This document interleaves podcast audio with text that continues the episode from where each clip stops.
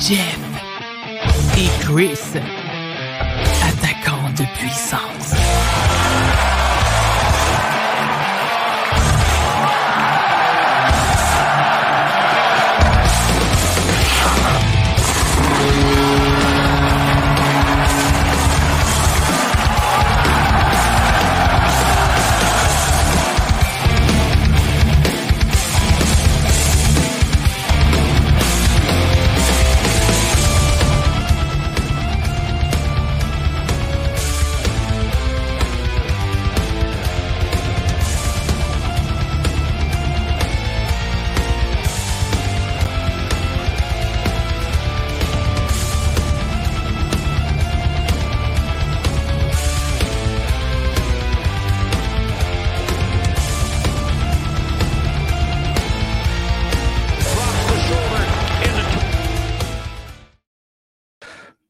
Bonsoir tout le monde, bienvenue à l'épisode 10 de, 10 de Jeff et Chris, attaquant de puissance. Christian Matt pour vous accueillir, accompagné comme d'habitude du charmant Jeff Drouin, qui a un air plutôt coquin ce soir, étant donné qu'il a mis une photo de fond d'écran.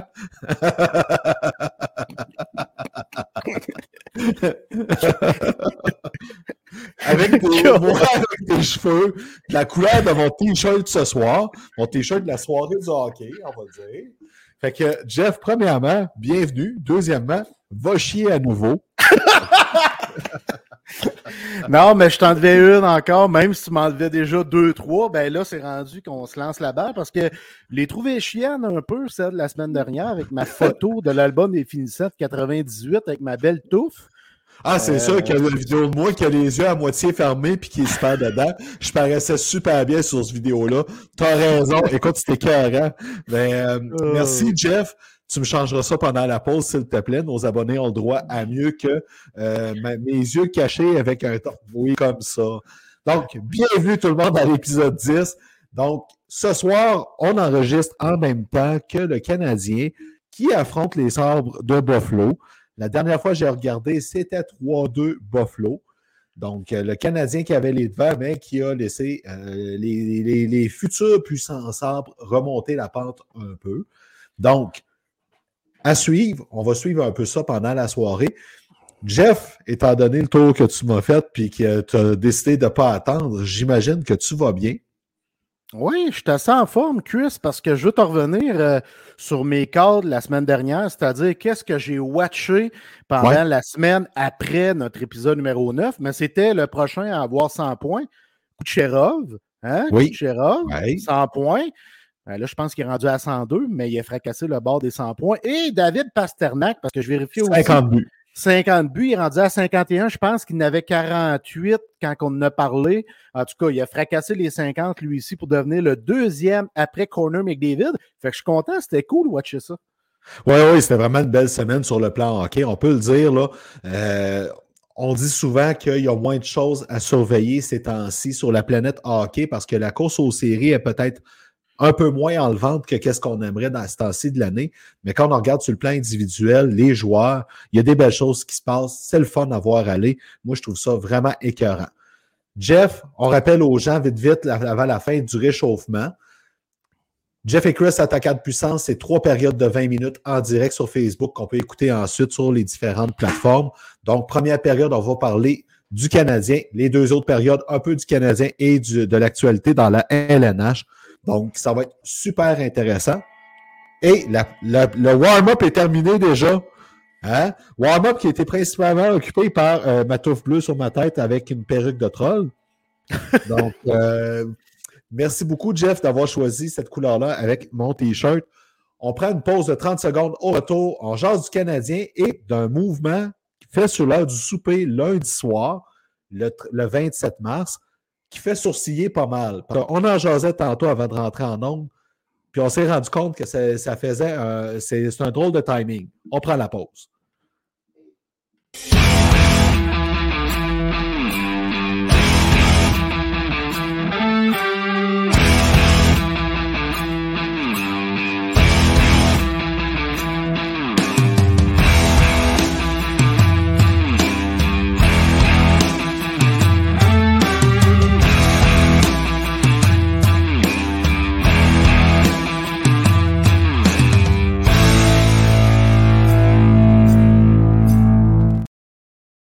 De retour pour la première période pour discuter du Canadien. En introduction, je parlais d'un mouvement de personnel qui fait sourciller. Le Canadien, Kent Hughes, la semaine dernière, a clairement dit qu'il voulait, entre autres, donner du temps de jeu dans la Ligue nationale à Caden Primo. Ce qui est correct. On veut le voir où ce qui en est rendu. Il y a une belle saison avec le Rocket. Il a été rappelé sur l'heure du souper, même si Jake Allen et Samuel Montembeau sont en santé. Et c'est là que ça surprend parce que le Canadien a quand même une grosse semaine avec quatre matchs. Donc, lundi soir avec, contre les Sabres, mardi contre les Flyers, jeudi contre les Panthers et samedi contre les Hurricanes. L'affaire là-dedans, ce qui surprend, c'est qu'à Laval, eux sont dans une course aux séries, puis ont des matchs cette semaine jusqu'à samedi, puis après ça, de samedi à vendredi, le 7 avril, aucun match pendant que le Canadien en a deux. Le timing de ce rappel-là, il est vraiment étrange parce que je me serais attendu à ce qu'on laisse le gardien numéro un du Rocket donner une chance à son club de faire les séries. On s'entend, là. Oui, absolument, Chris. Euh, c'est très bizarre comme rappel là, là parce que, comme tu dis, on aurait pu le faire plus tard, lorsque le Rocket est en pause et que le Canadien joue, puis on ne l'a pas fait. Mais tu sais, euh, on avait parlé de rappeler Primo, tu l'as mentionné, que Hughes veut voir où il en est rendu avec son développement. Parce que l'an prochain, le Primo, il a signé une prolongation de contrat de trois ans avec le Canadien en octobre dernier. Puis l'année prochaine, il va devoir passer par le balotage Chiva-Laval. Donc, on veut s'assurer de voir que notre gardien du futur, c'est pas le mien, mais nous autres, le Canadien croit encore que c'est peut-être le gardien du futur. On veut voir où il en est. Euh, pour prendre une direction dans son dossier. Moi, je pense que c'est un peu ça qu'on veut faire. Oui, c'est un moment bizarre, mais est-ce qu'il va jouer demain à Philadelphie avec Montembeau comme second?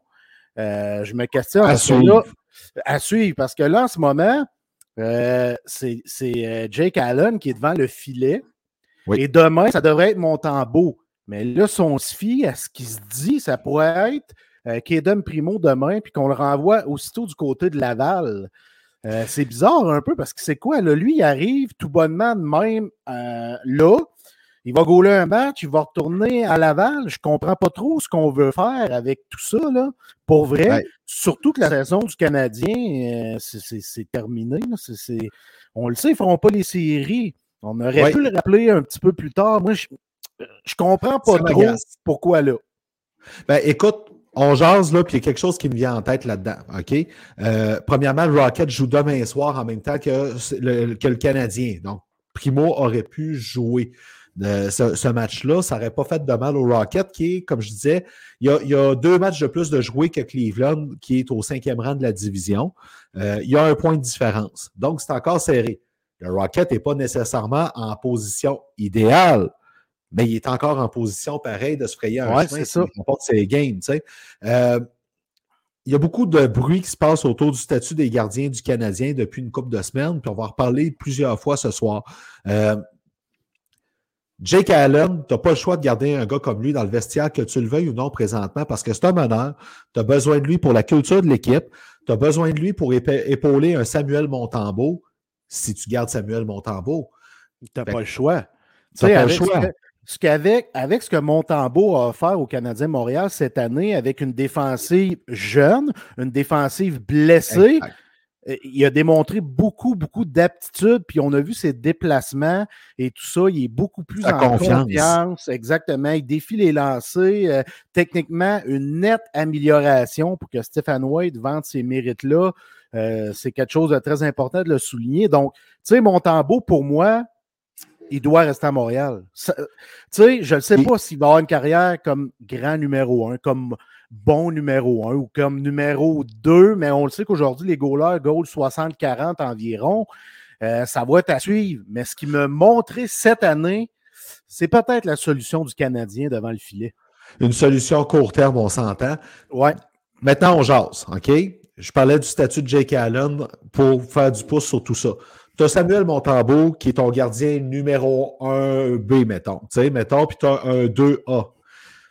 C'est qui tu prends comme gardien pour appuyer mon tambour aujourd'hui, peu importe. Est-ce que tu prends Jake Allen ou tu prends Caden Primo? Moi, dans ma tête, c'est clair que tu prends Jake Allen quand même. Ben oui, oui, euh, absolument d'accord avec toi. Là. À chaque fois qu'Eden Primo s'amène chez les grands, soit avec le Canadien Montréal, les performances sont très houleuses. Là, on y a donné... constant.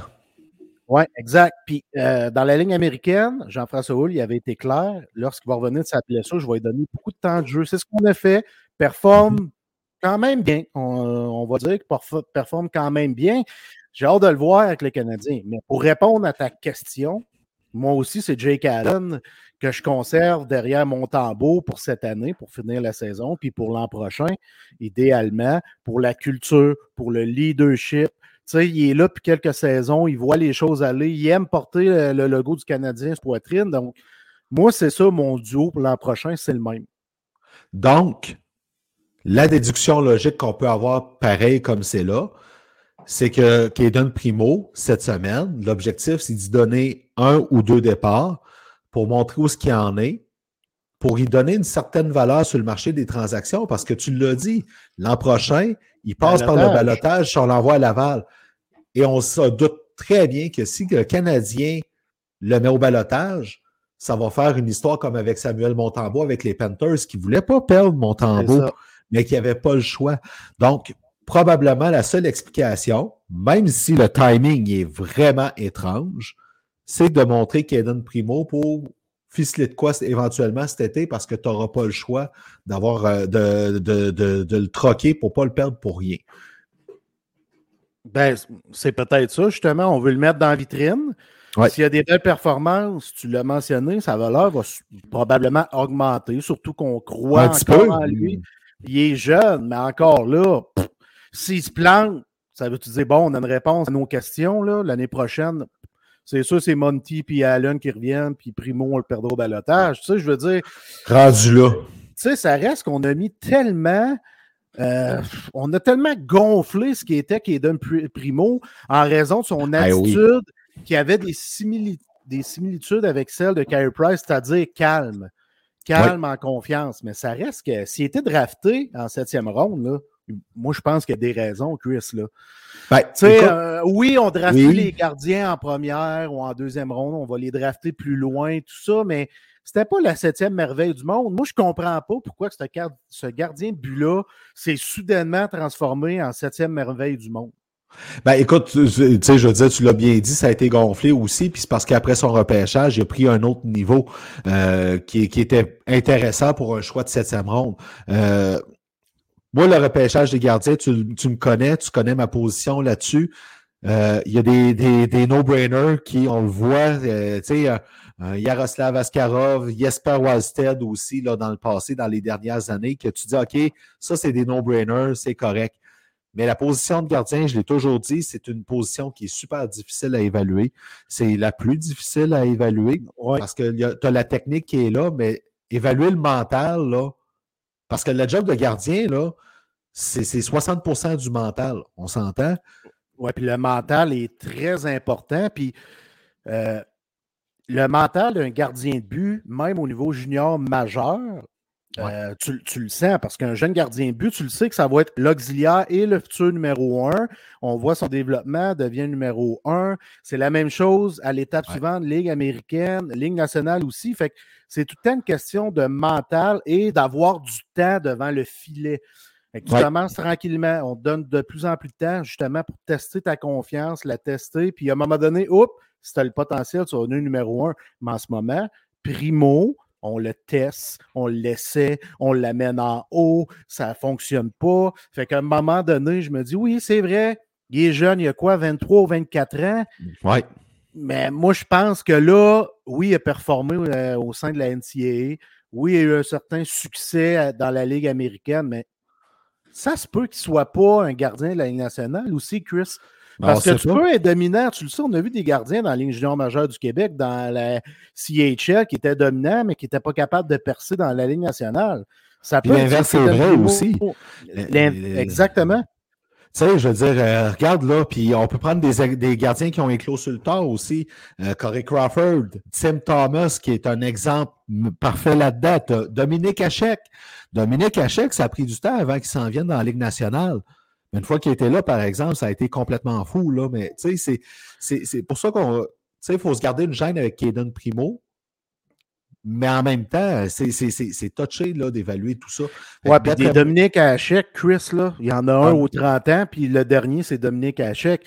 Tu ah, il est unique quant à moi dans son genre. Il est unique, puis moi, tu sais, tant qu'à moi, il, fait, il figure parmi les, les 3, 4, 5 meilleurs gardiens de l'histoire de la Ligue nationale de hockey. Là, le Dominator, pour vrai, il en mouille pas. Fait que. Ça, en tout cas. Écoute, non, il n'en mouille pas. Puis, euh, écoute, le jour qu'on va en revoir un autre, je ne le vois pas venir là-dessus. Deux choses qui ont fait jaser. Il y a trois choses qui ont vraiment fait jaser chez le Canadien cette semaine. Premièrement, il y a la signature de Sean Farrell. Oh, yes. En fin de semaine. Enfin, on va voir de quoi il a l'air chez les pros. Là, je veux juste mettre en garde. On peut-tu laisser le temps de donner un coup de patin à glace, au moins dans le warm-up, avant de s'énerver sur son potentiel? je veux dire, euh, laissons le temps aux jeunes de donner des coups de patin. Après ça, on va voir qu'est-ce qu'il peut faire en plein match. L'an prochain, Sean Farrell, là, il, y a il y a 8 chances sur 10 de commencer la saison à Laval. Puis c'est correct.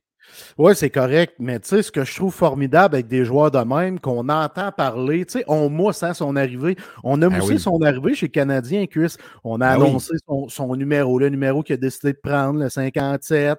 On parle énormément de lui depuis les deux, dernières années. C'est un attaquant très, très, très dynamique. Avec Il est là. Ah oui, oui. Euh, tu sais, j'ai hâte de le voir jouer. Il va sûrement jouer. Euh, c'est pas ce soir. Je pense pas que ce soit demain parce qu'il faut qu'il pratique avec l'équipe un peu. Est-ce que ça va être jeudi contre les Panthers ou samedi contre la Caroline? Peut-être plus samedi, moi je pense. Moi, aussi, moi aussi j'irais pour samedi personnellement. Mais euh, avant de s'emballer sur euh, ce que pourrait faire Sean Farrell, je le répète, avant de le comparer à des attaquants de premier plan, comme j'ai vu passer depuis deux, trois jours, là, des, des, des attaquants diminutifs. J'ai lu quelque part un Théorème Fleury, j'ai lu Johnny Godreau. Euh, on peut-tu le laisser être Sean Farrell en premier? Oui, le jeu des comparaisons, là, un jeune âge comme ça, c'est tout le temps. Ça ajoute une pression supplémentaire pour rien. Puis ici, on le sait, à Montréal, au Québec, on est fort là-dessus, hein, sortir les comparaisons, puis espérer que. Il y a juste 21 ans, là, il était fabuleux dans NCAA, 53 points, 34 matchs cette année. C'est un jeune, jeune homme très intelligent, très mature, très à ses affaires. Mhm. il, y a, un coffre à outils très rempli. C'est le type de joueur que Martin Saint-Louis va aimer. Mais avant toute chose, comme tu dis, on peut-tu le laisser jouer?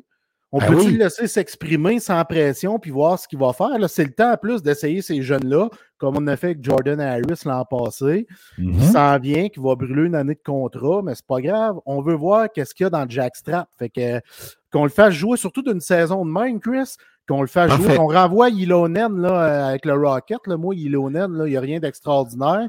Même s'il y a une couple de petites affaires qui sont, qui sont cute. Là. Moi, je il s'est rattrapé là, dans, dans, les derniers jours quand même. Le je suis d'accord avec toi, là, c'est, c'est, pas la, la, septième merveille du monde. Là. Non, c'est ça. Moi, je, je, donnerais vraiment de bonnes chances. Pas juste un match, deux matchs, trois matchs. Laissez l'on jouer. Laissez jouer Sean Farrer jusqu'à la fin de la saison. On va le tester. On, va avoir la chance de le tester en masse parce qu'on n'a pas encore un blessé cette semaine pour le reste de la saison. Hein? La semaine passée, c'était Josh Anderson qui est donné Goulet. Cette semaine, écoute, moi, je mets un 2 piastres sur Mike Hoffman. Ah, ben, OK. On met un 2 piastres là-dessus. Moi, je mets un 2 piastres sur. Euh, euh, c'est une joke, là, rendu Nick Suzuki. Non, mais je comprends ah, ce non, que tu veux dire. Comment? Il y a sa séquence d'homme de fer, soit disant un autre calique. Ouais, OK. Je, vais réfléchir. Je vais te le dire à la fin du show si on l'a publié. mais Josh Anderson, c'est triste parce qu'il connaissait ses meilleurs moments avec le Canadien de Montréal. Il était le Josh Anderson quand on est allé le chercher, là. Puis qu'on se dit, hey, ça, c'est un attaquant de puissance avec du speed, puis on l'aime, puis il est physique. Il jouait même, enfin, il se blesse en torse à la cheville, constant en torse à la cheville, hop la saison. Kaden Goulet, une autre grosse blessure en torse à la cheville. On l'avait vu marcher qu'une botte, puis tout ça au préalable. Out pour le restant de la saison aussi. Quand même 18 points en 44 matchs pour Goulet, qui était extraordinaire le temps qu'il a joué.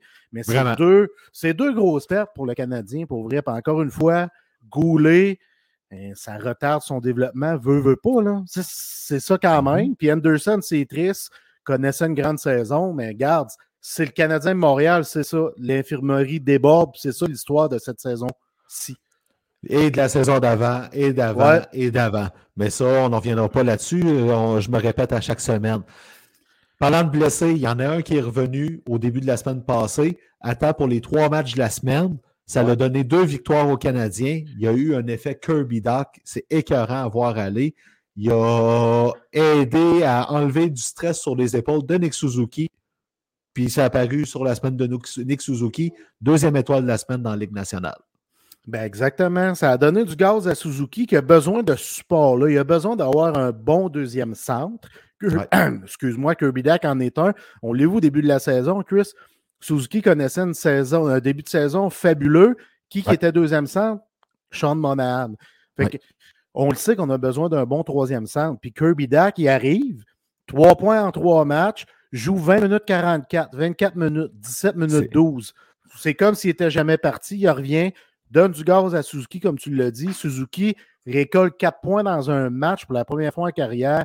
8 points en 4 matchs. C'est extraordinaire. Fait que là, en notre 3 matchs, mon vieux. En trois matchs, excuse-moi. En trois matchs, il était extraordinaire, Nick Suzuki. Là, puis, tu sais, son développement, il continue. On l'a vu, il y a eu des slumps, mais il sort ben toujours, il finit par se sortir de la tête de l'eau. Puis là, on le voit, il a eu des belles performances. Il était un bon capitaine, mais il y a une chose que je veux souligner encore et encore il est overtaxé. Oui. C'est important de le dire. Vraiment. Puis moi, là, je vais le dire, une affaire, Suzuki, même s'il produisait pas, il avait quand même une influence sur la patinoire. C'est quelqu'un qui attire la couverture des autres joueurs. C'est quelqu'un qui est responsable dans sa zone. Ça reste un joueur utile. Tu sais, les gens qui disent, ouais, mais il produit pas, produit pas. C'est vrai. C'est vrai, puis c'est plate. On veut qu'il produise. Mais Nick Suzuki, même s'il ne produit pas, ce n'est pas un joueur inutile. Ce n'est pas un Mike Hoffman. sais. Mike Hoffman, s'il ne produit pas, il est inutile. On le sait, là. Euh, mais si Nick Suzuki ne produit pas, il amène quelque chose à patinoire pareil. Oui, c'est la même chose un peu pour Raphaël Harvey-Pinard. Oui. S'il produit moins offensivement, il amène un élément important à sa patinoire, le pied au plancher, va le long des bandes, récupère les rondelles, euh, tout le temps le visage où ça fait mal, la face dans la tu, comprends? C'est ah, des, joueurs, des joueurs intelligents, c'est ça. Puis là, vu qu'on parle de RHP, oui. Tu sais, Chris, il a 12 buts en 29 games. Il a inscrit son premier tour du chapeau en carrière, OK? Mais si on ramène ça, 12 buts en 29 matchs, ça en fait 34 buts sur une saison de 82 matchs. Je te le dis, là, puis vous me trouvez gossant avec ça, je leur dis, il a toutes les aptitudes pour en score et 30. Puis je le disais, avant qu'il marque ses 12 buts, je le disais. je le disais, Chris, je le, je sais ce qu'il peut apporter, ce petit bonhomme-là. Il a un hockey sense très, très, très raffiné, ce qui fait en sorte qu'il se démarque. Moi, c'est sa angle. C'est sa angle. Euh, écoute, Jeff, tu sais, là, samedi soir, on jasait un peu après la game, là. C'est quoi la première affaire que je t'ai écrit? Les gens tripent sur Raphaël Harvey-Pinard présentement, puis ils n'ont même pas vu de quoi qu'il est capable quand ça compte en série. Le jour que les gens vont le voir jouer durant des séries éliminatoires, vous allez capoter sur RHP. Je vous le dis, j'ai rarement vu dans le junior un joueur de série élever son jeu d'un cran à ce point-là. Ah, exactement. C'est un estifi de bon point. Puis les vrais sont là quand ça compte. Hein. On le mentionne souvent. Puis tu sais, je me répète à le dire. Raphaël Harvey-Pinard, ce n'est pas une roue de secours. Ça va donner un rouage important pour le Canadien Montréal. Tu sais, les Bob Hartley de ce monde, puis plusieurs spécialistes, là, ils voient tout, Carlick, OK, c'est pas, pas juste une joke, là, RHP, c'est vraiment ça pour vrai, là. Fait que là, il va signer une prolongation de contrat de 3 ans à 5-6 millions au total? Ben oui. Probablement. Ben oui. Pas plus que ça, mais oui. Exact, tu sais, 1,7, 1,8 million, tu sais, dans ces eaux-là, moi, je ne serais pas surpris qu'on lui donne ce type de contrat-là, pour vrai, parce qu'on le sait exactement ce qu'il peut donner sa patinoire. On le sait, puis ça ne changera pas, Chris, ça. Ah non, non. Puis, tu sais, le, travail que ce gars-là a mis, il a été repêché à 19 ans, il a joué sa dernière année junior à Chicoutimi. Après ça, il s'est battu parce que sa première année chez les pros, c'était sur un contrat AHL. Il a mérité son contrat pro. Il a, passé les étapes pas plus longues que d'autres. Mais il fait pareil, Calvaire, là. Puis il ne fait pas à peu près. C'est pas un feu de paille, je vous le garantis. Et rappelez-vous, le jour que le Canadien va faire les séries pour la première fois dans deux ou trois ans, vous n'avez rien vu de qu'est-ce qu'il peut apporter sa glace. Il va être phénoménal. Il va peut-être même avoir, plutôt que tard, un A sur son chandail. Absolument d'accord avec tes propos, Chris. Raphaël Harvey Pinard, c'est de real deal pour vrai, puis il doit faire partie du ballot des jeunes joueurs sur qui on va compter pour le futur. Ah oui, sans aucun doute. Cette semaine, le Canadien, les sabres, c'est encore 3-2 sabres au moment qu'on se parle présentement. Les Flyers le lendemain, les Panthers et les Hurricanes. Quand même une semaine assez bien remplie. On a hâte de voir qu'est-ce qui va se passer. Le Canadien est toujours en danger d'élimination. On pensait que ce serait la semaine passée. Là, cette semaine, ça va regarder pour ça parce que les Pingouins et les Islanders, il ne manque pas grand-chose pour tasser le Canadien du portrait. Puis c'est correct, c'est à ça qu'on s'attendait de toute façon. Ah, t'es prêt, Chris? Ben, j'attendais que tu dises de quoi d'intelligent. Mais je pense que ça va aller après la pause. Donc, on prend une pause, puis au retour, après la pause, on va parler de rumeurs et de plusieurs joueurs qui sont déjà liés aux Canadiens en vue de l'été. Là, il faut qu'on mette des choses au clair, puis ça va être bien important. On prend la pause.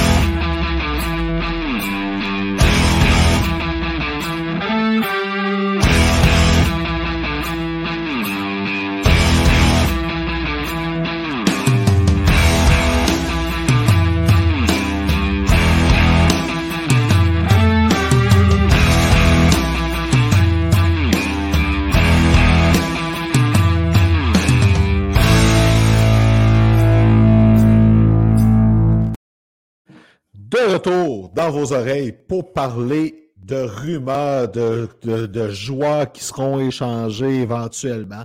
Plusieurs noms liés aux Canadiens, parce qu'on aime ça à Montréal, jaser de ça quand même.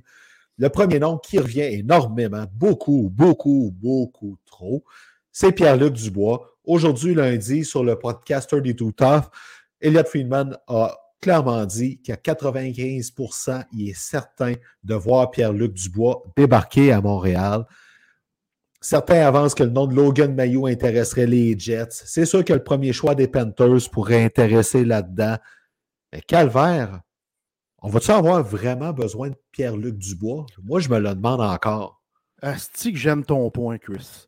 Pour vrai, avec tout le respect que j'ai envers Pierre-Luc Dubois, est-ce qu'il est vraiment nécessaire au Canadien Montréal avec l'évolution constante de Kirby Doc, que je trouve extraordinaire pour vrai. Puis Kirby Doc a 22 ans, là. 22 ben ans là, seulement. Une nette progression, puis ils viennent de le démontrer. Il revient d'une blessure, il est encore dominant, puis il donne du gaz à Suzuki, puis Martin Saint-Louis tripe dessus. Puis j'enlève rien à Dubois, il connaît une saison fracassante, 58 points, 58 points, 25 buts en 66 matchs. Mais là, tu aurais trois premiers, ben, trois premiers centres. Ben, Dubois peut jouer à l'aile. OK? Ça, c'est quelqu'un qui a déjà promené entre les deux positions. Mais on a-tu besoin de lui? Pareil? Ben, moi, je me pose réellement la question, Chris. Puis, tu sais, il n'y a pas de fumée sans feu, tu me le répètes souvent, mais le bruit est trop fort, on dirait, pour que ça ne se fasse pas. Tu sais, là, les Jets, lui, il est RFA, Pierre-Luc Dubois. Euh, les Jets pourraient le perdre en raison d'une offre hostile qu'on lui dépose. Fait que je pense sinon, il était à un an d'être joueur autonome sans compensation en passant. Il hein? faut préciser ça. Fait que, tu sais, ils veulent, ils veulent-ils le monnayer euh, avant qu'on le perde pour rien? Probablement. tu sais, honnêtement, je préfère garder Kirby Doc et Logan Mayhew au sein de l'organigramme du Canadien que d'amener un Pierre-Luc Dubois. Là, tout le monde va me lancer des tomates, va me traiter de fou. Hey, Dubois, Pierre-Luc Dubois, c'est une star. D'abord. Ah, non. écoute bien, là. Dubois, là, on m'a souligné durant la semaine, il y a eu un gros début de saison. Mais à mi-saison, là, il ne joue pas si bien que ça. Il a 20 points. Il a même pas 20 points en 33-34 matchs. Tu sais, il a ralenti. Son équipe est dans une course aux séries présentement. Je dis pas que c'est sa faute, tu sais, puis peut-être qu'à Winnipeg, c'est un environnement qui est malheureux. Tout ça, peu importe, tout le temps les circonstances. Je suis prêt à lui donner une chance là-dedans. L'autre point là-dedans, là, c'est que présentement, là, tu as Kirby Doc, tu l'as souligné, OK? Mettons, Mettons qu'on peut croire que peut-être que Josh Anderson irait peut-être à Winnipeg là-dedans, là, parce que tu te dis, ben, il faut libérer un ailier sur le top 6. Fait que tu libères des sous là. Mais il y a une question de cash avec Pierre-Luc Dubois. Combien va coûter Pierre-Luc Dubois sur un contrat si tu l'amènes? Tu sais, es le Canadien, tu veux le signer à, long terme parce que tu vas, tu vas donner des actifs de ton futur pour aller le chercher. Fait que s'il coûte 7 millions et demi, puis là, tu as Nick Suzuki à, 8, à 7 millions, presque 8. Tu as Cole Caulfield à presque 8 millions. Là, tu eh, écoute, là, ça commence à faire de l'argent à taboire, là. On peut-tu se le payer réellement, là, que eh, Pierre-Luc Dubois? faut se poser la question, côté masse salariale, c'est pas idéal encore non plus, là. Il y a des joueurs qui vont partir, il y a des joueurs, un joueur qu'on va peut-être racheter. Euh, il y a plusieurs choses qui vont se dessiner durant la prochaine période estivale pour Ken Hughes. Mais tu sais, Hughes a dit qu'il ne fallait pas s'attendre qu'il signe un gros agent libre à Montréal cet été, mais il a dit qu'elle allait tenter d'acquérir un gros joueur via une transaction en, en échange de des choix au repêchage. Est-ce que ça, c'est Pierre-Luc Dubois? On veut-tu réaliser un coup comme ça? Tu sais, on, veut, on veut-tu euh, activer la reconstruction dans, le sens qu'elle soit plus rapide, un peu comme chez les Rangers de New York? Peut-être, peut-être. Mais moi, il en demeure pas moins que je me questionne. Est-ce que le Canadien a réellement besoin de Pierre-Luc Dubois? J'entends plein de gens capoter sur Dubois puis tout ça. Ben oui, c'est un bon joueur de hockey. J'enlève aucunement ça. Mais c'est une star, Dubois. C'est-tu moi qui. Tu sais, c'est une star, Dubois. Moi, tu me dis, hey, Drew, tu veux-tu Kirby Dak ou euh, euh, Pierre-Luc Dubois? Tu vas rire, on va prendre Dak. Je prends Dak avant. En ben raison de son âge. Pour vrai, là. Ben donnons la chance à Kirby Duck de, s'incruster, de, couler dans le béton son poste de deuxième centre. Donnons-lui de bons alliés. Puis let's go. Mais tant mieux si on va chercher du bois, puis qu'il s'intègre bien à l'équipe, puis que c'est à un prix raisonnable. Tout ça, on s'entend. C'est juste qu'à un moment donné, il faut regarder plus loin, plus haut que tout ça. Tu sais, tu as Yoral Slakowski qui n'est pas là présentement. Tu as Cole Caulfield qui n'est pas là présentement. Tu as des joueurs qui, qui, tu sais, qui sont. Tu sais, le Canadien, là, le repêchage s'en vient. Ça aussi, ça va avoir une influence. Tu sais, tu arrives là, mettons que le Canadien a le sixième choix. Puis que comme les rumeurs le disent, Matvey Mishkov descend jusqu'au sixième rang, puis il est vu comme le deuxième talent du repêchage malgré tout ça. Il va être dans la Ligue nationale en 2026. Tu fais quoi? Ben, tu patientes avant d'avoir ce joueur-là quand même? Tu sais, je veux dire, à un moment donné, il faut, faut, regarder le portrait d'ensemble de ce qui s'en vient. Tu sais, tu pognes un Adam Fantilli, ben, tant mieux, tu sais, il y a un Léo Carlson, nomme-les, tu sais, il y, a quelque chose qui s'en vient là-dessus. Si c'est Connor Bedard, tu as encore bien moins besoin de Pierre-Luc Dubois, même si c'est pas ben, un bon sur patin tu n'as plus de besoin là, de Pierre-Luc ben, Dubois. C'est qu'on est en partant. Puis il ne faut pas oublier, tu aussi, là en ce moment, on va tester Sean Farrell on teste Raphaël Harvey-Pinard, puis on se rend compte qu'il répond très bien au test. c'est toute la profondeur qu'à un moment donné, tu n'as plus de place au sein de ton top 6, ton top 9. Là. Fait que, il faut ralentir un peu euh, toutes les rumeurs qui circulent alentour du Canadien de Montréal. Puis si, si Pierre-Luc Dubois s'amène. Ben, tant mieux. tant mieux, mais moi, je ne sais pas, je ne le vois pas. C'est bizarre, hein? Puis c'est un Québécois qui veut jouer à Montréal. Ça, c'est très cool. Vraiment, vraiment cool, mais ça me gosse. Sais-tu qu'est-ce qui va se passer avec Pierre-Luc Dubois s'il s'en vient à Montréal? C'est pas vrai, mettons. Non, mais tu vas ben, me dire. C'est que le jour qu'il va avoir une slump, parce que les attentes vont être démesurées envers lui. Ça va faire exactement le même traitement que Jonathan Drouin a subi pendant plusieurs années, qu'il n'est pas assez ci, il n'est pas assez ça, puis il n'est pas assez engagé, puis tout, puis que cette année, il y a une super belle saison. Puis qu'est-ce qu'on a le plus entendu parler de Jonathan Drouin? C'est quoi? Sa pratique qui a manqué? Oui, absolument d'accord. C'est ça, qui va se passer avec Dubois, là. Puis est-ce que Pierre-Luc Dubois a la réputation d'être pleinement engagé pendant 82 matchs? Pense pas, moi pense pas moi non plus. Fait gardons-nous une gêne avec lui. Gardons-nous une gêne aussi, tant qu'à parler d'attaquant, on va passer son cas tout de suite. Il y a le nom de Max Pacioretty qui été ah! mentionné, là. J'y crois zéro pour une barre. Max Pacioretty, il a 30 ans. Quand il va vouloir, il va être capable de jouer, s'il est capable de jouer, parce qu'on s'entend, deux blessures au tendon d'Achille à 34 ans. Tu sais, tu ne tombes pas de ça facilement, peu importe qui t'es. Mais si jamais il peut jouer, c'est pas Montréal qui va venir. Il n'a pas besoin de ça. Lui, il veut gagner une Coupe Stanley. C'est pas à Montréal qu'il va la gagner. Là. Ben, moi, ça me fait rire. Tu sais, on colle le nom d'Alex de Brincat aussi au Canadien de Montréal, tu sais, en, tout cas. Rival de division, ça, j'y crois eh pas. oui, euh, oublie ça. Puis Max Pacioretty, là. Souvenez-vous de sa réputation. Pierre Gervais en a parlé en long et en large dans son livre. Et il n'a pas inventé ça, Pierre Gervais. Ça se discutait énormément dans les coulisses, l'attitude selfish de Max Pacioretty. Parce que quand il avait. Mettons que le Canadien gagnait 6-2, puis que lui n'avait pas de but ou pas de points, il bougonnait. Mais son équipe ben venait de gagner. Tu sais, c'est un bougon qui rit très peu. C'est bien beau ce qu'on a vu de lui dans les estrades cette année, aller porter je ne sais pas trop quoi, un enfant, je pense un chandail. Peu importe. Ah, c'est cute, c'est cute, mais Max Pacioretty, là, il a fait son temps à Montréal, il a eu du succès à Montréal, mais c'est terminé. Il ne reviendra plus à Montréal. Il ne fit, il fit pas avec Martin Saint-Louis en partant. Là. Oubliez ça. Là. Max Pacioretty a été le capitaine par défaut parce que le Canadien ne voulait pas avoir piqué Souban comme capitaine. C'est exactement ça. Il a choisi la moins pire des distractions. Oui, il en était une à sa façon. Euh, il n'était pas extraverti, mais euh, son bougonnage et tout ça, là, c'était pas plaisant. Pour vrai, là, il n'était pas apprécié de ses coéquipiers parce que tu veux tout ça comme attitude de ton capitaine, Chris? Ben, jamais de la vie, jamais de la vie. Un selfish, qui bougonne parce qu'il n'y a pas de points, ça ne peut pas être un capitaine dans une équipe de hockey. Voyons donc. Moi, Max Pacioretty, je m'excuse, Marc Dumont, j'ai beaucoup de respect pour lui, là, mais c'est vraiment farfelu. C'est farfelu de sortir ça comme rumeur. Ça, c'est pour aller chercher des clics, Chris. Ah, écoute, pas de gêne à, à, confirmer ça. Une rumeur qui, à elle, j'y accorde un peu plus de crédibilité. Un peu plus. C'est quand je lis que les prédateurs vont peut-être penser à échanger Yaroslav Askarov parce qu'ils ont déjà Josie Saros qui est bien installé dans le filet pour longtemps. On va tout faire pour ne pas le perdre. Sauf que, dites-vous une affaire, Yaroslav Askarov, c'est un excellent espoir dans les buts, un des meilleurs depuis longtemps. Juste 20 ans, hein? Faut pas l'oublier. Juste 20, ans. Il est en plein développement lui aussi. Là.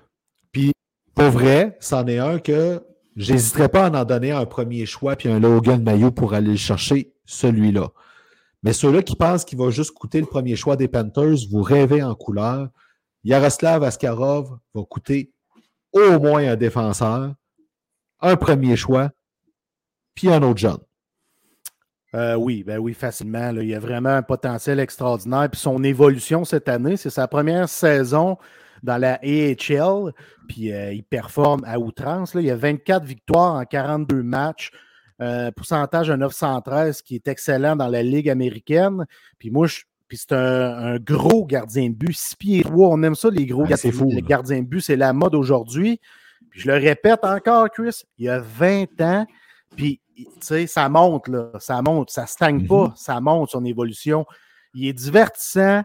On aimerait ça l'avoir à Montréal, Chris, justement, comme futur. Fait que moi aussi, je suis d'accord avec ce que tu dis je serais prêt à m'en mettre un et un Logan Mayou pour aller le chercher parce qu'on a une certaine profondeur, à la défensive. Puis là, on irait chercher notre gardien d'avenir parce que lui, je crois beaucoup en lui. J'aime ce que je vois. Puis, tu sais, Marc Bergevin, je me souviens, en 2020, il l'avait dans son viseur, il voulait le repêcher. Euh, il n'a pas été en mesure de le faire. Fait que son nom, il est lié plus longtemps avec le Canadien Montréal. J'aimerais ça. Lui, là, J'aimerais vraiment ça. Mais là, Chris, la question qui est sur toutes les lèvres, est-ce que c'est David Poyle ou Barry Trotz qui va l'échanger? Hmm, d'après moi. S'il quitte les Preds, ça va être Barry Trotz. Ben, en fait, écoute, Barry Trotz arrive le 1er juin, officiellement en poste. Ça va être Barry Trotz parce que c'est une transaction que tu fais le jour du repêchage. Et voilà!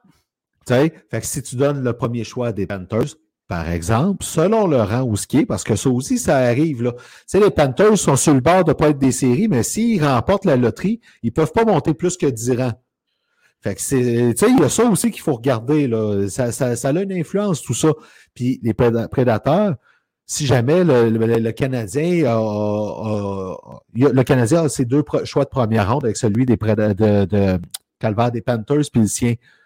Les prédateurs, là, ils n'accepteront pas le premier des Flames ou des Canadiens en 2024. Là. Oubliez ça. Là. C'est un premier choix en 2023 qu'ils vont vouloir. Fait que si le Canadien ne veut pas donner le premier choix des Panthers parce qu'il s'est retrouvé, mettons, sixième, puis que le choix des Canadiens est pas longtemps après, on va voir une autre transaction à la Romanov. C'est ça qui va se passer. On va monnayer un joueur comme Romanov, que d'ailleurs, on, on, a, zéro entendu parler de lui cette année. Ça, c'est bien, les gens ils ont fait leur deuil rapidement. Puis, on va aller chercher un autre premier choix pour aller chercher Askarov à ce moment-là. Ben, c'est ça qui va se passer ce qui est drôle, là, tu parles de Romanov, mais Arbor Jackay fait un boulot beaucoup mieux que Romanov fait et faisait avec le Canadien et fait avec les Islanders. Pour vrai, tout le monde parle de lui. Là. Puis Goulet, un meilleur upside que Romanov. Harris, un meilleur upside. Fait que il n'y aurait même pas eu de place, Romanov, au sein de la brigade défensive. Flamboyance clairvoyance du Canadien avec qu'est-ce qu'il y avait sous la main. Et c'est là qu'on peut dire que le plan de reconstruction étant de bonnes mains, ils ont fait les bonnes transactions au bon moment dans le cas de Romanov et Kirby Duck. Vite, vite, vite, on passe vite, vite sur le dernier joueur que j'ai vu lié au Canadien dernièrement. Oubliez ça, Jack Campbell. Canadien ne va jamais vouloir toucher à ça. C'est un gardien qui va avoir besoin d'un changement d'air, mais il n'ira pas à Montréal. 5 millions, là, 5 millions de dollars, il n'y a pas grand monde qui vont vouloir de son 5 millions de dollars.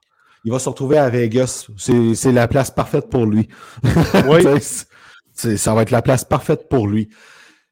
J'ai lu en fin de semaine que certains pensent que les Coyotes vont euh, envisageraient de faire une transaction comme Jacob Chitron avec Clayton Keller et Nick, Nick Schmaltz.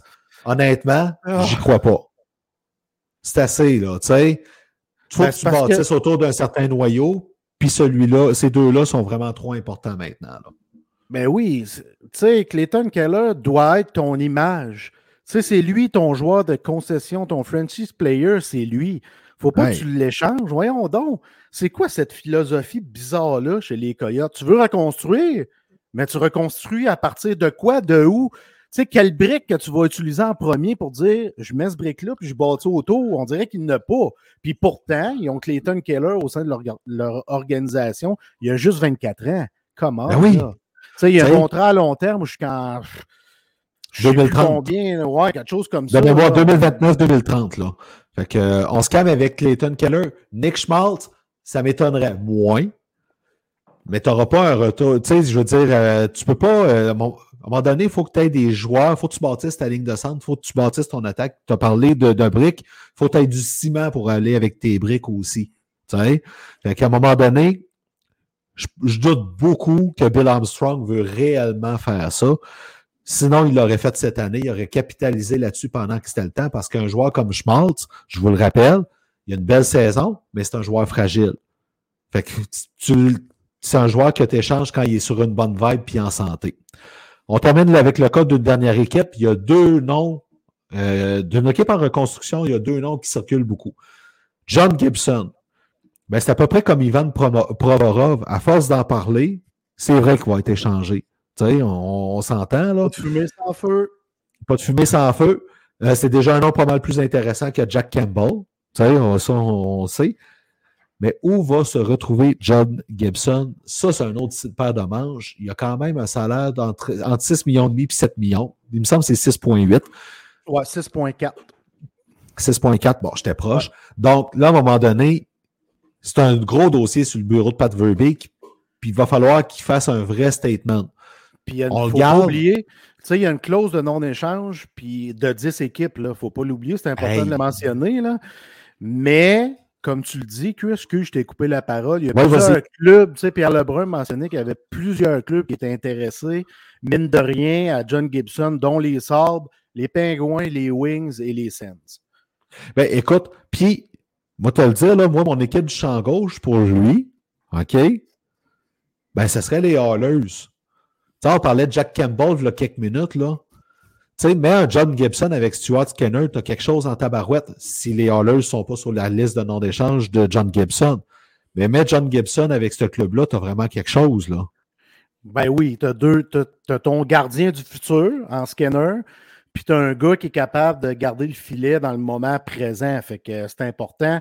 Il y, y, aurait un rôle important que les Hallers oui, c'est un bon call. Les Oilers, on peut les mettre avec les Sabres, les Pingouins, les Wings, les Sens.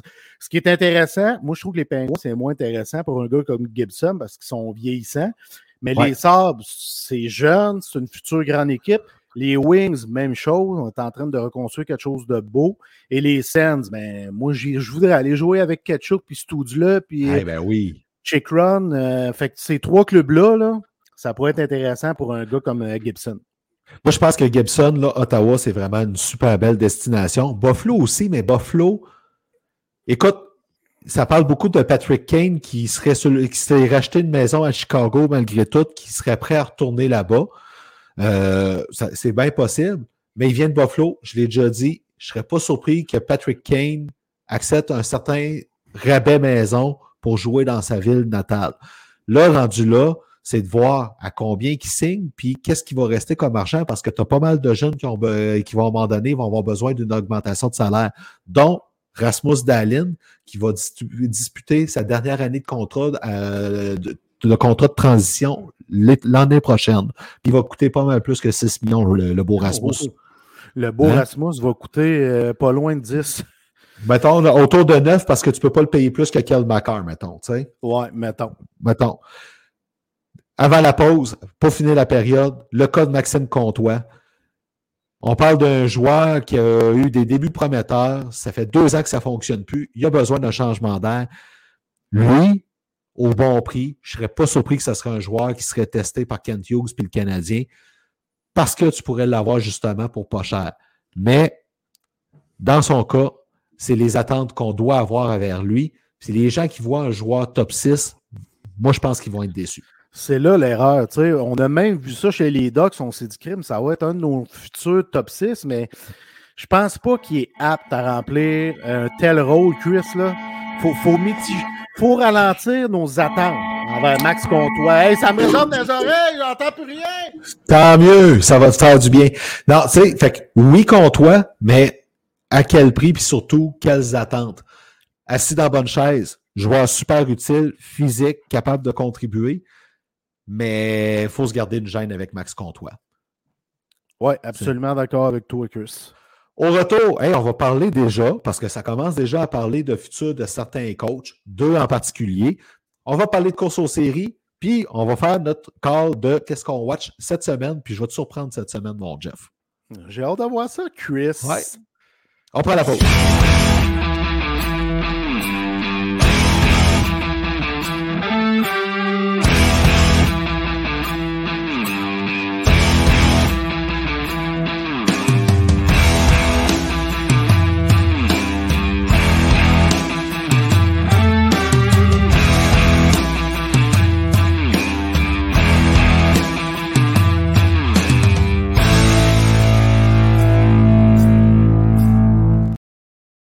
On termine la soirée en parlant premièrement de futur de coach.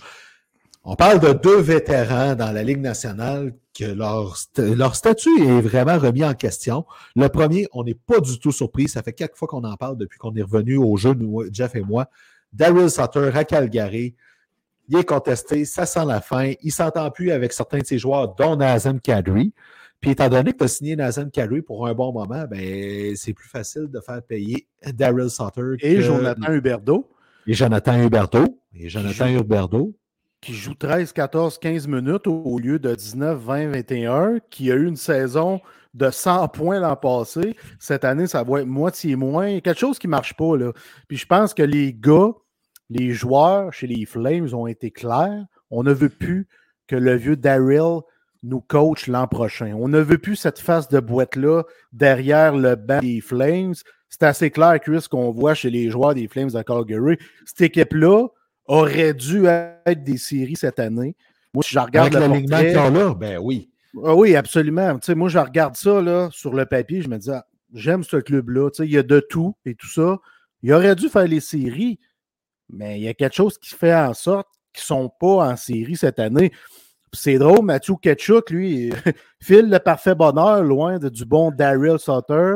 Euh, Johnny Godreau euh, pense qu'il ne s'ennuie pas de la face de boîte non plus, même s'il n'y a pas une saison aussi éloquente que Mathieu Ketchuk. Mais ce coach-là, c'est un dinosaure. Des coachs comme Sutter, comme Torch, que j'aime beaucoup malgré tout, là, ils n'ont plus leur place dans la Ligue nationale d'aujourd'hui parce que la vie, elle a évolué, puis ces dinosaures-là n'ont pas évolué. Ben écoute, des coachs de ce genre-là dans la LNH, là, on s'entend, il y a, on peut le dire, là, il reste Paul Maurice, qui est en Floride. Tu as Daryl Sutter qui est là. Tu as Torts. Dans les trois, tu as Torts qui est capable d'avoir une certaine durée de vie. Paul Maurice, c'est pas mal sa dernière job. Là. Moi aussi, là. C'est ciao, bye, là. Puis t'as peut-être Peter Laviolette du côté de Washington qui un peu entre les deux, l'ancienne garde et la nouvelle garde de coach, là. C'est mais il n'est pas reconnu pour développer les jeunes. C'est vraiment sa faiblesse depuis qu'il coach dans la Ligue nationale de hockey. Euh, puis le show du coq à l'âne, je vais parler un peu de la Violette parce qu'il coach mon équipe, les Caps. Euh, McLennan, le GM, a parlé de la Violette tout récemment dans les médias. Puis euh, la façon qu'il parle, j'ai pas l'impression qu'on va le ramener. Parce que là, c'est sa dernière année, la Violette, de son contrat avec les Caps. Puis, euh, je suis pas sûr qu'on va le prolonger sérieux, Chris. Euh, c'est quoi qu'il a dit? Euh, j'ai la quote. Je pense qu'étant donné notre situation en matière de blessures et tout ce que nous avons vécu cette année, l'année dernière, nous allons nous asseoir à la fin de l'année, faire une évaluation, parler aux propriétaires, voir où nous en sommes et aller de l'avant à partir de là. Tu sais, je veux dire, moi, la façon qu'on parle, moi, quand on met beaucoup de moutarde comme ça, ça veut dire que la violette, là, non. Ben, écoute, puis la Violette, c'est un coach qui a toujours euh, axé ses, stratégies, son style sur le jeu offensif. Ça n'a pas marché à Nashville. À Washington, ça a été correct, tu sais, mais c'est un, c'est plus le, il n'y a plus la même aura qu'avant. À un moment donné, puis le pire, c'est, tu sais quoi? C'est dans le cas de la Violette, là, je suis sûr qu'il perd sa job, OK? Puis ça va être un des premiers qui va être appelé pareil la saison suivante pour remplacer un coach qui ne répond pas aux attentes comme c'est là. Malgré tout, il va avoir une autre vie pareille. Mais parce qu'il est à cheval entre l'ancienne et la nouvelle garde. Tu l'as très, très, très bien dit. Mais ça fait drôle à Washington. Tu sais, tantôt, on parlait de joueurs à échanger. Là. Euh, ça parle beaucoup, beaucoup encore d'Anthony Manta. Ça parle encore beaucoup, beaucoup, beaucoup, beaucoup d'Evgeny Kuznetsov. Euh, c'est étrange parce qu'à Washington, on devrait parler plus de Ovechkin qui est encore incroyable. Puis ces temps-ci, on ne parle pas d'Ovechkin qui est euh, encore incroyable, puis qui va peut-être avoir besoin juste de deux ans encore pour battre Wayne Gretzky puis son total de buts. Tu sais. C'est fou là. C'est triste ce qui se passe à Washington, surtout qu'on avait promis à Ovi d'être compétitif. On avait l'équipe encore là sur papier, mais il y a eu les blessures. La perte de John Carlson, sincèrement, ça a fait excessivement mal à l'équipe. On ne peut pas nier ça.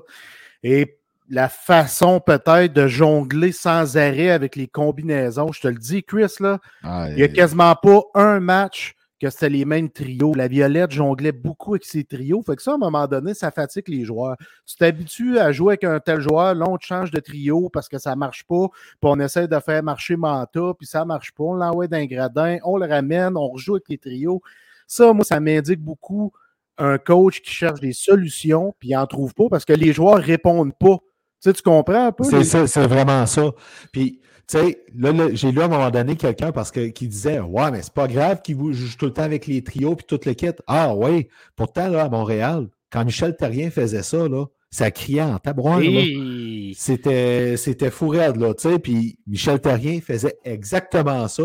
Puis en pleine game, puis à toutes les games, tellement que c'était difficile de suivre à la fin avec qui, qui, qui avait joué avec qui, parce que c'était rendu des fois.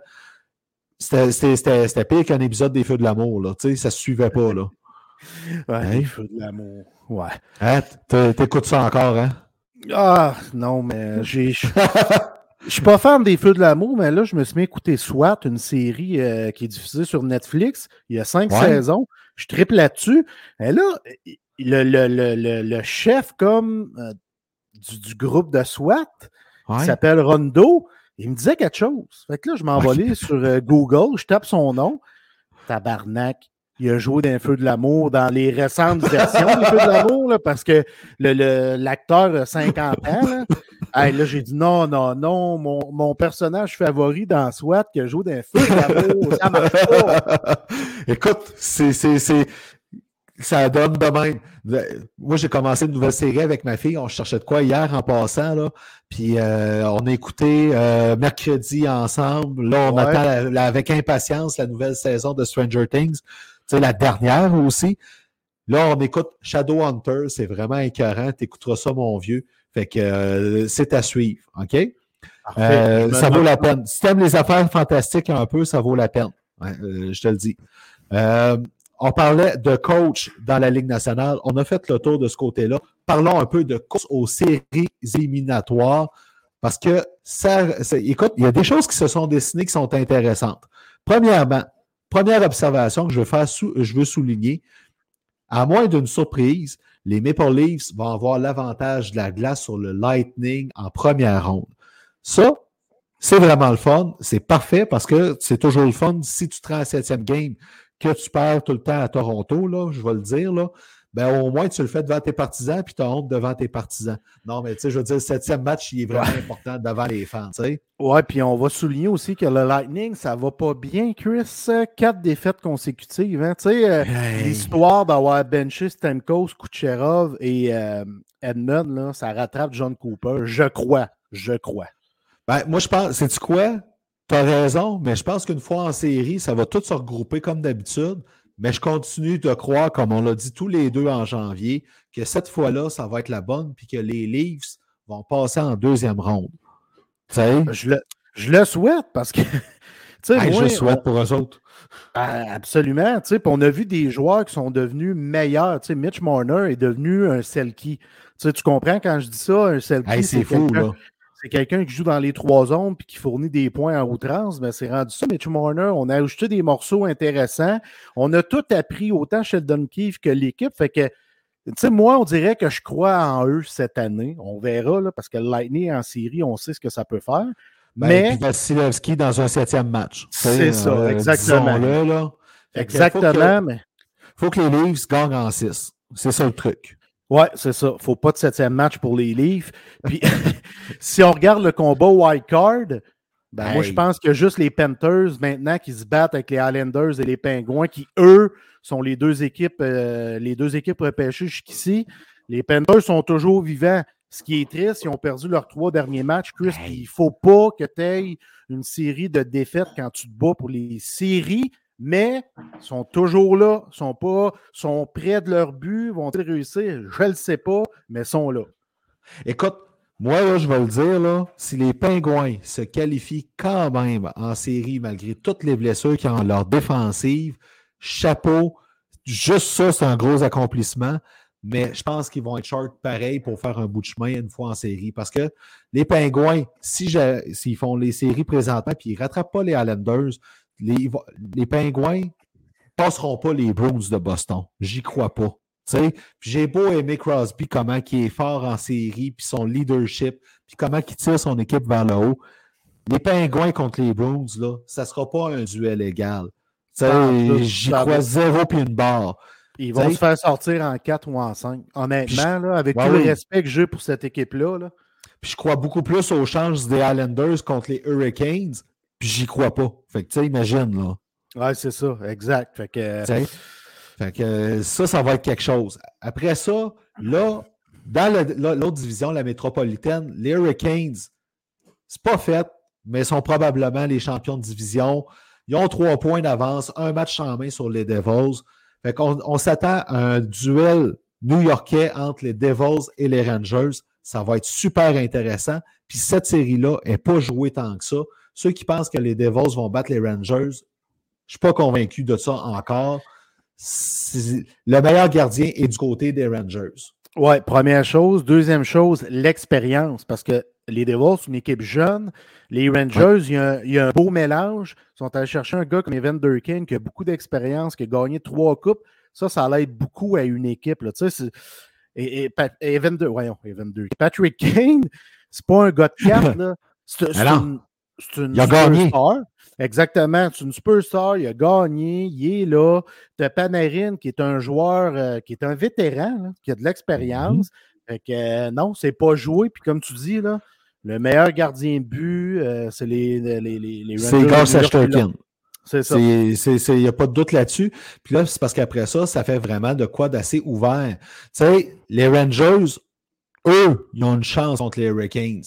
Sais, je dis pas qu'ils vont les battre, mais ils ont une, chance de leur donner bien de la misère. Tu sais. Après ça, là où que la course est vraiment intéressante pour les. C'est vraiment dans l'Ouest. Le Wild est présentement devant l'Avalanche par un point pour la, division. Écoute, le, nom est caché par mon écran, la division centrale. Mais l'Avalanche a un match de moins de jouer. Puis les deux équipes sont en feu. Ça, c'est vraiment une guerre de tous les instants.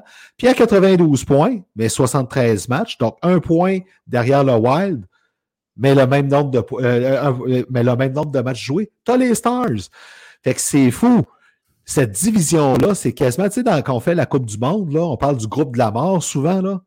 C'est le groupe de la, de la, mort cette année là, euh, dans, dans la Ligue nationale. C'est la lutte entre ces trois clubs-là qui est vraiment incroyable et superbe à voir. Là. Ah, c'est excitant. Puis moi, Chris, je te fais un call drette là.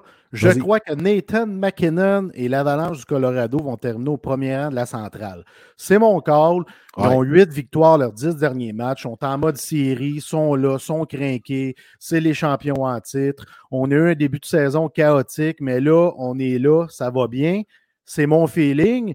Puis tu parles d'une course qui, est fabuleuse. Oui, la centrale, des fous La Pacifique, là, wow, wow. Toutes les équipes qui sont au sein de la Pacifique, je parle de Vegas, LA, Edmonton, ont toutes sept victoires ou plus à leurs dix derniers matchs. Moi, je l'avais dit, Chris, la semaine dernière, les Oilers d'Edmonton, ils étaient parmi les équipes repêchées. Puis je t'ai dit, ils vont s'en aller parmi les trois premiers de la Pacifique. On a tassé le Kraken qui est rendu dans le wild card. On est là, puis je pense pas qu'on va bouger de là. On est en mission. Eux autres aussi, Chris, les Oilers sont en mission cette année.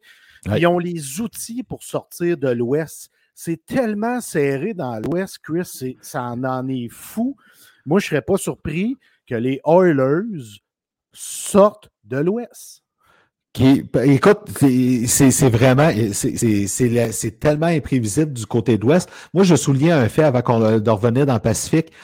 Le Wild du Minnesota lutte parmi les meilleurs clubs de l'Ouest, malgré une somme de 12 millions sur leur masse salariale, presque 13 millions, pour les rachats de contrats de Ryan Souter et de Zach ouais, Excellent. Ça, là, ça, là, c'est toute qu'une job de Bill Guérin puis de Dean Evason qui mènent ce club-là d'une main de maître, chacun dans leur tâche. Là. Euh, Rajoute-leur 12 millions à la glace, là. T'as tout que des joueurs, là. T'as, as, un Connor McDavid, c'est ça, 12 millions, là. Fait que euh, chapeau au Wild pour ça. Moi, la Pacifique, là, je regarde ça aller, là. Puis présentement, les deux clubs que je vois vraiment se distinguer, même si Vegas, présentement, sont en feu avec huit victoires à leurs 10 derniers games, là, moi, je pense qu'ils vont être short, mais c'est ça qui ont Quick de leur bord qui, qui, renaît de ses cendres. Mais pour moi, là, dans la Pacifique présentement, là, ça joue entre les Hallers puis les Kings parce que les Kings, je ne suis pas capable de tasser un Drew Doughty de l'équation là-dedans. Ça en est un autre qui a déjà gagné. Mais les Hallers ont le chemin grand ouvert. Le Kraken, c'est une expérience sans plus qui se passe dans ce club-là. Puis les Jets, ils ont la capacité de surprendre, mais est-ce qu'ils vont vraiment surprendre? J'ai un doute. C'est une bonne question. Puis concernant les Kings, là, ils ont également Kopitar, Philippe Dano, qui est un centre numéro un, numéro deux parfait, qui fit tellement ensemble. Ils ont beaucoup de profondeur. Ça, ça, les trois premiers trios, là, ils amènent de l'offensive à l'équipe. C'est très intéressant. Puis c'est, si je ne me trompe pas, c'est la seule équipe qui n'a pas perdu à la régulière lors des dix derniers matchs. C'est un fait d'armes qui est incroyable. Cette équipe-là est très bien guidée. On a des chevaux, on a des gars qui ont gagné. Jonathan Quick n'est plus là. Ça a donné un coup, ça a fait mal à des vétérans qui étaient ensemble depuis longtemps. Je parle de Doughty, Kopitar et Quick. Ça a fait mal. Mais, on s'est rapidement replombé. On est revenu ça coche. Euh, j'adore cette équipe-là. Premièrement, elle est, moi, c'est ma ville. Je J'étais allé au mois de mars l'année passée. Je tripe sur les Kings. Dans l'Ouest, pas mal mon équipe favorite. Fait que euh, je cheers pour les Kings. Euh, écoute, moi, dans l'Ouest, euh, le jupon dépasse depuis très longtemps, fait que j'ai pas besoin de parler de l'Avalanche, que, que j'adore vraiment, vraiment, vraiment beaucoup. Mais regarde, quand tes deux joueurs préférés jouent là, qu'est-ce que tu veux dire? Avant de passer sur on surveille quoi cette semaine? Jeff, le, depuis un mois, on parle beaucoup des joueurs qui veulent pas porter le chandail de la fierté gay euh, pendant les périodes de réchauffement. Il y en a qui ont des raisons politiques, puis ça, je comprends ça. même si je suis pas d'accord, je respecte ce bout-là. Euh, le plus récent, c'est Lio Bushkin avec les sables de Buffalo. Lui, il a pas des représailles pour lui et sa famille dans son pays. Je comprends ça. Mais Eric Starr, là, à ce tata, on a des photos qu'on le voit avec ça. Il a refusé de faire la semaine passée. Il nie l'avoir déjà fait. On continue de le voir aller. Man, assume, là. Ouais, assume. Puis ça, là, c'est un dossier qui, que j'aime pas trop parler pour être franc, parce que c'est délicat. Mais c'est vraiment délicat. Euh, oui, exact. J'ai lu de quoi, là, euh, pour vrai, qui me comme, ouais, c'est vrai amnesty, ça. Je vais te le lire, là. Les bonnes personnes vont faire les bonnes choses et les croyants vont faire ce qu'ils pensent qui est bon. Ouais. Fait que je m'arrête là-dessus.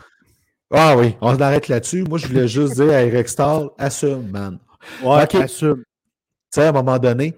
Fait que Jeff, on termine ce soir avec nos calls de la semaine. Je veux commencer par le tien. Ah, moi, cette semaine, encore une fois, j'y vais dans les statistiques, Chris. Je uh-huh. vais surveiller la prochaine équipe qui va avoir 50 victoires. Parce qu'en ce moment, il y a juste les, les avec 57. Les prochains, est-ce que ce sera la Caroline qui en ont 47, les Devils qui en ont 46 à suivre. Fait que je vais surveiller ça. Et la prochaine équipe de 100 points, est-ce que ce sera Vegas? Ils en ont 98. Les Leafs, ils en ont 97. Les Rangers, ils en ont 96. Mm-hmm. Fait que, moi, c'est ça que je vais surveiller, Chris. J'aime ça. Je me, J'aime ça qu'on fasse ça parce que ça me met un objectif à me dire bon, ben, je vais watcher ça, je vais watcher ça. C'est très cool. Fait que moi, c'est le prochain 100 points et euh, les, prochains, les prochaines 50 victoires. Ben moi, cette semaine, c'est un joueur que je vais surveiller parce que je me suis attardé avec lui, à lui dans les derniers jours. Puis, euh, sais, il y, a beaucoup de gens qui disent que euh, un joueur, il y a bien des, un joueur, tant qu'il n'a pas joué 400 matchs dans le show, on ne peut pas voir réellement qu'est-ce qu'il a fait. OK? On a un exemple à Montréal cette année, en passant. Mike Matheson. Hein, on s'entend? Il, a eu, il a pogné son 400e match l'année passée. Cette année à Montréal, il émerge, il joue, il est heureux. On voit ce qu'il peut faire. Mais je vais finir mon call pareil. Oups. Josh Morrissey, c'est la même affaire avec les Jets de Winnipeg. OK? Il y a un joueur qu'on connaît bien, qui ne va pas atteindre son 400e match cette année, mais qui montre une progression depuis le début de 2023, qui a 24 points en 36 matchs. OK? Puis, il n'y a pas loin de 360 matchs joués. Puis, ce joueur-là, c'est Yesperi Kotkaniemi. Oh! Là, tu vas me dire, oui, il a fait un match de 5 points, puis tout. Oui, mais on ne dit pas de Connor McDavid. sais, on ne fait pas comme Ah ouais, il a 160 points, mais la semaine passée, il a fait un match de 5 points. Il l'a fait, c'est tout, OK? Tout ça pour dire. tout ça pour dire. KK, ça ne sera jamais un premier centre. Ça, on le sait. Mais on va bientôt voir qu'est-ce qu'il y a réellement dans le ventre parce qu'il il va bientôt avoir son fameux, son fameux 400e match. Puis il a progressé depuis le début de 2023. Puis ça paraît sur le jeu la glace, ça apparaît statistiquement. Fait que je ne dis pas que c'est la septième merveille du monde, mais on va réellement voir Yesperi Kotkaniemi avec qu'est-ce qu'il y, a dans le ventre, vu qu'il va passer le fameux plateau de 400 matchs. Ah, c'est un bon call, Chris. C'est un très bon call. Je ne m'attendais pas à ça. J'aime ça. Des fois, on va fouiller un peu plus loin pour euh, dire ce qu'on va surveiller. Fait que euh, très cool pour Keke parce qu'on l'a souvent sunblasté. oui, oui. Euh, c'est vrai qu'il y a des bonnes séquences depuis le début de 2023. Très bon call. Fait que on arrête ça là pour cette semaine. Mon vieux chum Jeff, ça a été un plaisir, comme d'habitude, de partager le micro avec toi. On remercie Ariane qui a fait notre image de marque, Billy pour notre site web Attaquant de puissance. Merci aussi à Stéphanie Dubuc, Nini Tornade qui a fait notre chanson thème, Mike pour notre vidéo. Puis Jeff, je te laisse le mot de la fin que tu aimes tant faire. merci Chris d'être là, je t'aime beaucoup. Merci à tous nos abonnés, nos auditeurs qui nous écoutent sur mm. toutes les plateformes, Facebook, YouTube, Spotify, Apple, Google. Merci beaucoup. On apprécie grandement. Quand on combine tout ça ensemble, ça fait de très belles statistiques. C'est vraiment, vraiment cool. Merci. Et surtout, ça nous fait beaucoup de fun. J'ai vraiment du fun à jaser avec vous autres aussi après le show, après, avec, euh, dans la semaine aussi. Donc, merci beaucoup pour votre belle présence, vos encouragements. On se retrouve la semaine prochaine pour jaser de hockey et du Canadien avec notre passion habituelle. Yes, sir. Merci, Chris. Salut tout le monde. Bonne semaine.